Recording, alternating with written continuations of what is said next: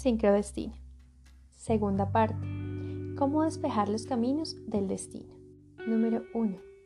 Meditación y mantras. La herramienta más poderosa que tenemos para aprender a vivir el sincrodestino, para distinguir los patrones e interconexión del universo, para hacer milagros a partir de nuestros deseos, es la meditación. La meditación permite colocar nuestra atención e intención en los planes más sutiles, con lo que podemos acceder a toda esa información y energía oculta sin explorar. Si tu médico te prescribiera caminar durante 20 minutos, dos veces al día, y te dijera que con esas caminatas obtendrás buena salud, tranquilidad, despreocupación, mayor árito en tu vida personal y profesional, ¿seguirías su recomendación? La mayoría al menos lo intenta. La prescripción del sincrodestino es meditar entre 15 y 20 minutos dos veces al día, más un momento para cursar una invitación a tus arquetipos, tal como se describe en el capítulo anterior. Si haces esto dos veces al día, empezarás a notar una transformación en tu vida. El resto del tiempo seguirás actuando como lo has hecho siempre. Medita en la mañana, vive el resto del día y vuelve a meditar en la noche. Eso es todo lo que necesitas para iniciar la transformación de tu vida y la creación de los milagros que quieres.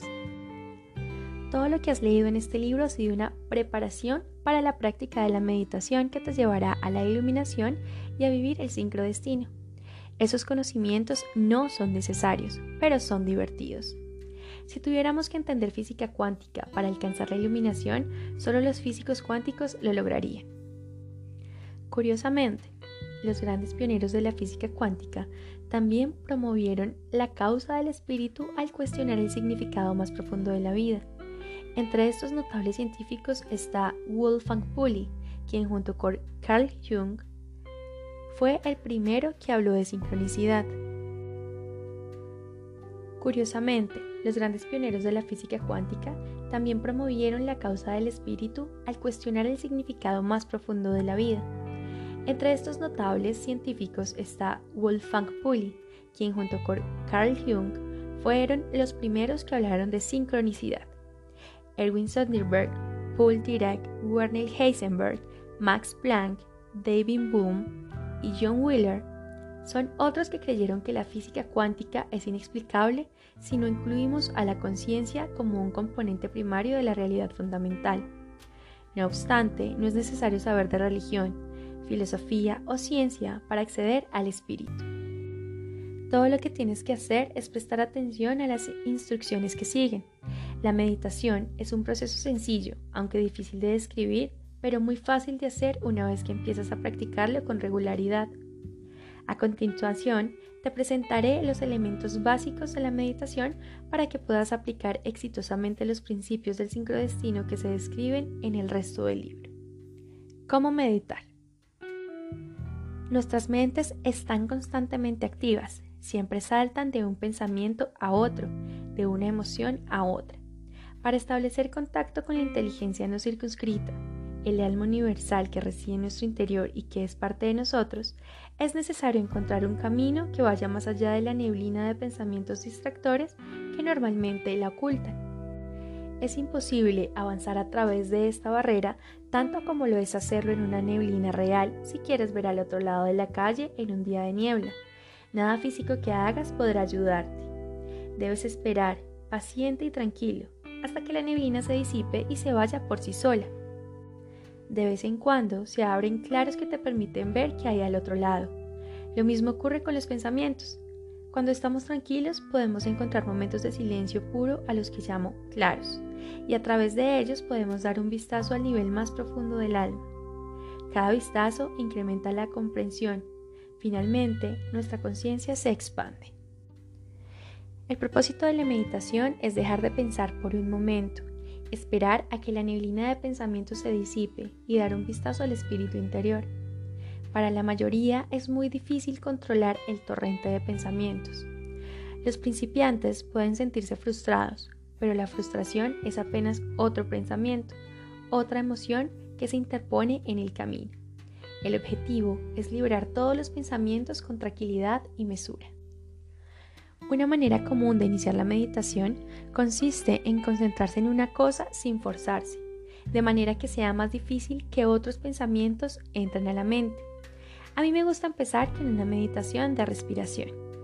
Para iniciar la meditación, encuentra una posición cómoda. Siéntate en una silla cómoda con los pies bien apoyados en el piso. Coloca las manos en tu regazo con las palmas hacia arriba. Cierra los ojos y presta atención a tu respiración. Observa cómo entra y sale el aire sin intentar controlarlo de ninguna forma.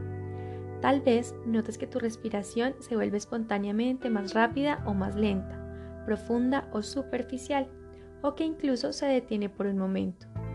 Observa los cambios sin resistencia y sin anticiparte. Cuando tu atención se desvíe hacia un sonido del entorno, una sensación en tu cuerpo o un pensamiento de tu mente, haz volver tu conciencia sin forzarla a tu respiración. Esta es la meditación básica. Una vez que una persona se siente cómoda con solo sentarse en silencio y concentrarse en su respiración, recomiendo agregar un mantra, el cual crea un ambiente mental y permite expandir la conciencia. Mantras. La palabra mantra consta de dos partes. Man, que es la raíz fonética de la palabra mente, y tra, que es la raíz fonética de la palabra instrumento. Así pues, la palabra mantra significa literalmente instrumento de la mente. La antigua tradición de sabiduría védica analizó los distintos sonidos de la naturaleza, las vibraciones fundamentales del mundo que nos rodea. De acuerdo con los Vedas, estos sonidos son expresiones de la mente infinita o cósmica y constituyen la base del lenguaje humano. Por ejemplo, si pronuncias todas las letras del alfabeto, vocales y consonantes, escucharás que esos sonidos son los que emiten espontáneamente todos los bebés. Estos sonidos también contienen las mismas vibraciones que producen los animales. Y si escuchas cuidadosamente, notarás que los mismos sonidos están por todas partes en la naturaleza son solo sonidos del viento, del crepitar del fuego, del trueno, de la corriente del río, del estallido de las olas en la playa. La naturaleza es vibración. El ser infinito vibra y su vibración es rítmica, musical y primordial. La vibración es el medio por el cual el potencial infinito se expresa como universo manifiesto. El universo manifiesto, al parecer formado de objetos sólidos, en realidad se constituye de vibraciones. Los objetos vibran a distintas frecuencias. Obviamente, si pateo una roca grande no siento vibración, sino dolor. Sin embargo, el hecho es que el pie que siente el dolor y el cerebro que lo registra también son vibración. La vibración interactúa con la vibración y nosotros interpretamos eso como materia y sensación. Mantra es una palabra que describe esta característica del universo. Se dice que los sabios antiguos escuchaban estas vibraciones del universo cuando estaban en profunda meditación. Todos podemos escucharlas en cualquier momento. Es sencillo. Si acallas tu mente y te sientas en silencio, escucharás vibraciones. Puedes probarlo cuando quieras. Incluso, si te tapas los oídos, las escucharás. Tu cuerpo también vibra con constancia, pero los sonidos son tan leves que por lo general no los escuchas. Si te sientas en silencio en un lugar donde no hay ruido, escucharás un zumbido de fondo en el aire. Y si empiezas a prestarle atención, con la práctica lograrás escuchar todos los mantras que están registrados en la literatura védica. Los Vedas también afirman que si recitas en voz alta un mantra, su patrón específico de vibraciones genera efectos propios que pueden dar lugar a sucesos en el ámbito físico. La recitación mental de un mantra genera una vibración mental que luego se vuelve una más abstracta. Esta, al final, te traslada al campo de conciencia o espíritu puro desde donde surgió la vibración. Por ello, un mantra es una manera muy eficaz de trascender y regresar a la fuente de pensamiento, que es conciencia pura. Esta es la razón por la que se recomiendan mantras específicos, por las vibraciones específicas que inducen. El mantra que utilizo y recomiendo para alcanzar el destino es simplemente So Hum. Este es el mantra de la respiración. Si te concentras en tu respiración, escucharás So Hum. El mantra que utilizo y recomiendo para alcanzar el destino es simplemente So Hum. Este es el mantra de la respiración. Si te concentras en tu respiración, escucharás So Hum conforme el aire entra y sale de tus pulmones. Mientras inhalas, el sonido de esa vibración es So. Cuando exhalas, el sonido es Hum. Si quieres, puedes experimentar con eso. Inhala profundamente, cierra los ojos y la boca y exhala con energía por la nariz. Si te concentras, escucharás el hum con claridad. Una de las técnicas de la meditación consiste simplemente en concentrarse en el lugar de procedencia de la respiración. Con los ojos cerrados, inhala y piensa en la palabra so. Cuando exhales, piensa en la palabra hum. Gradualmente, la respiración y el sonido se harán más y más pausados.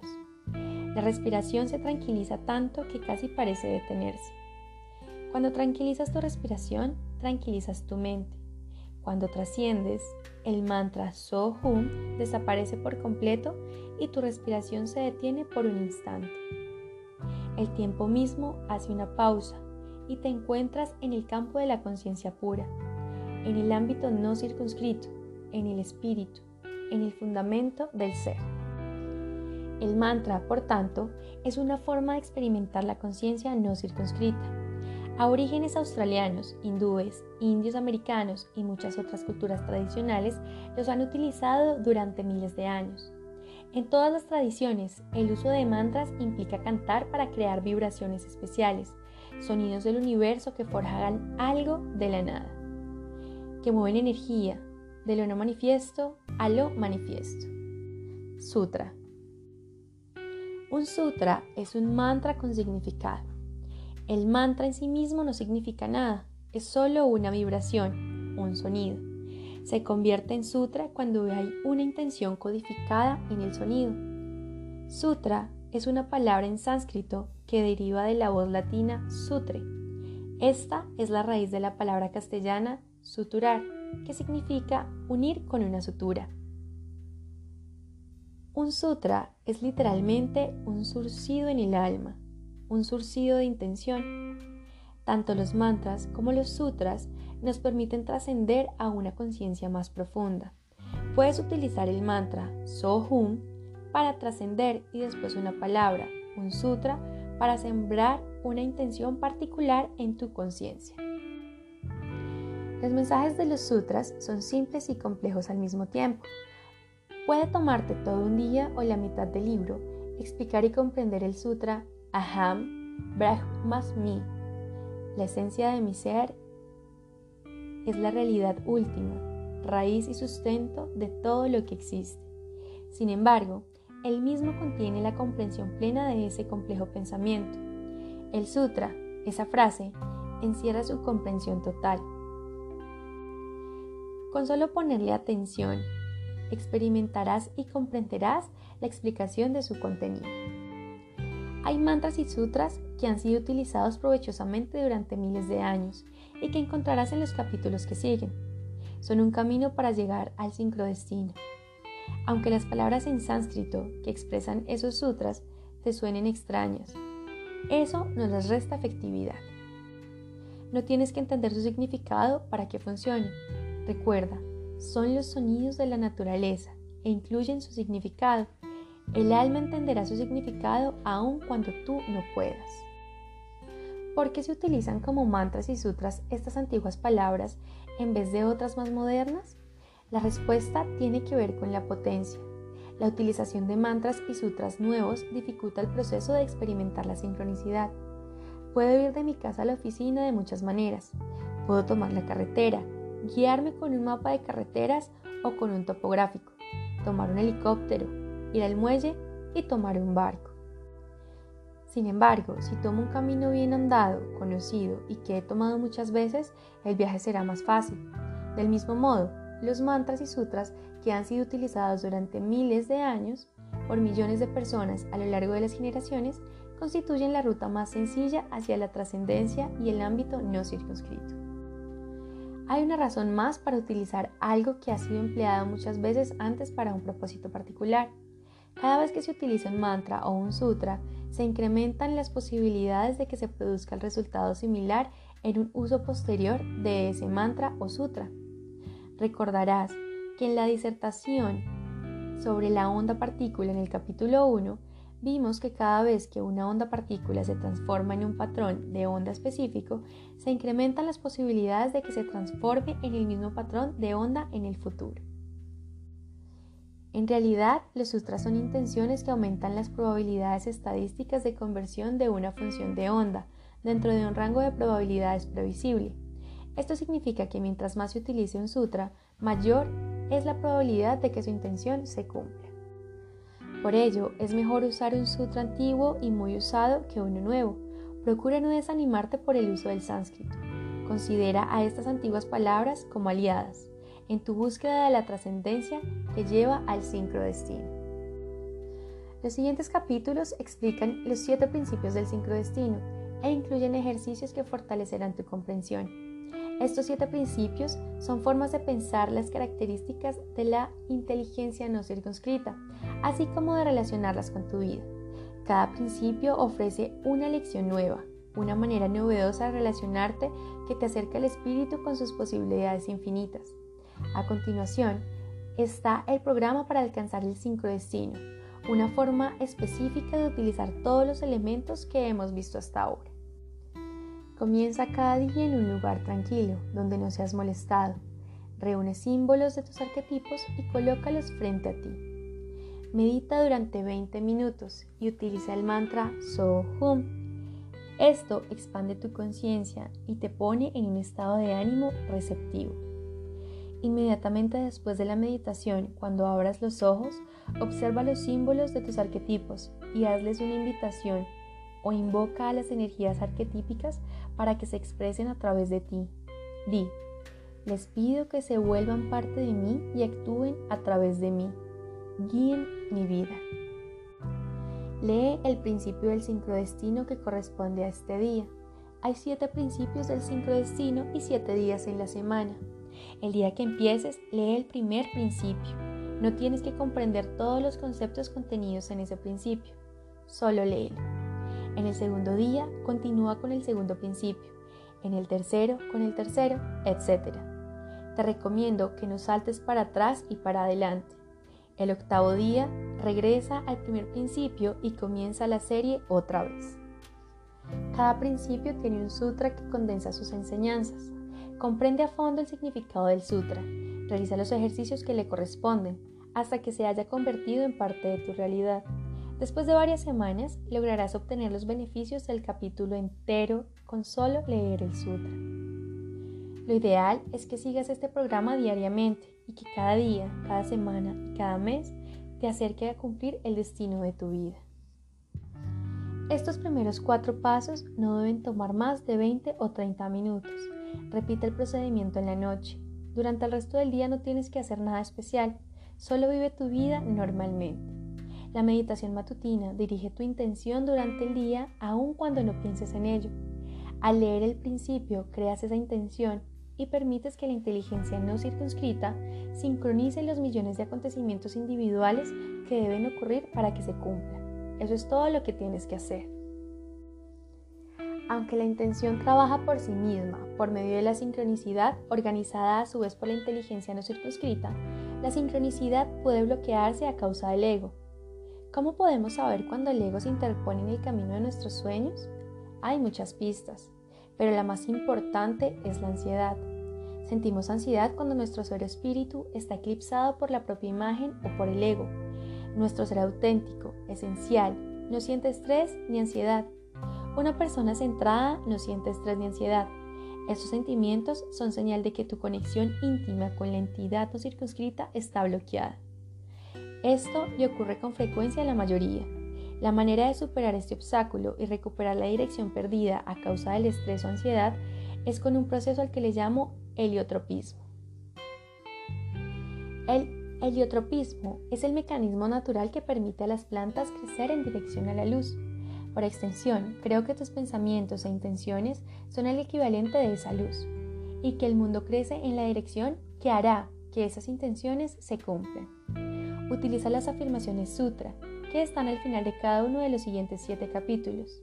Siempre que sientas estrés o ansiedad, o que te alejes de tu centro durante el día. Simplemente acude a la afirmación sutra de ese día. Tal vez quieras fotocopiarlas y llevarlas contigo para que puedas usarlas cuando necesites restablecer tu sentido del ser. Lee la primera afirmación en silencio y permite que surja una imagen en tu conciencia. Tan pronto como percibas la imagen, recita el sutra de ese día indicado en los ejercicios. Haz lo mismo con cada una de las afirmaciones de ese día. Tan pronto como termines todas las afirmaciones, cosa que te llevará aproximadamente un minuto, debes sentirte centrado de nuevo. Después de cada capítulo encontrarás uno o varios ejercicios diseñados para ilustrar los principios y guiarte a una comprensión más profunda de los sutras. Estos ejercicios no son parte de la meditación diaria, sino un complemento. Realízalos cuando sientas que te gustaría dar ese paso extra hacia la comprensión de los principios del sincrodestino. En última instancia, esto es todo lo que necesitas para llegar a donde ocurre el sincrodestino. Los siete principios, los siete sutras, tus arquetipos, la capacidad de meditar utilizando el mantra Sohum y las afirmaciones sutra para cuando sientas que empiezas a perder tu centro. En tus manos. Estas son las herramientas que hacen que los milagros ocurran.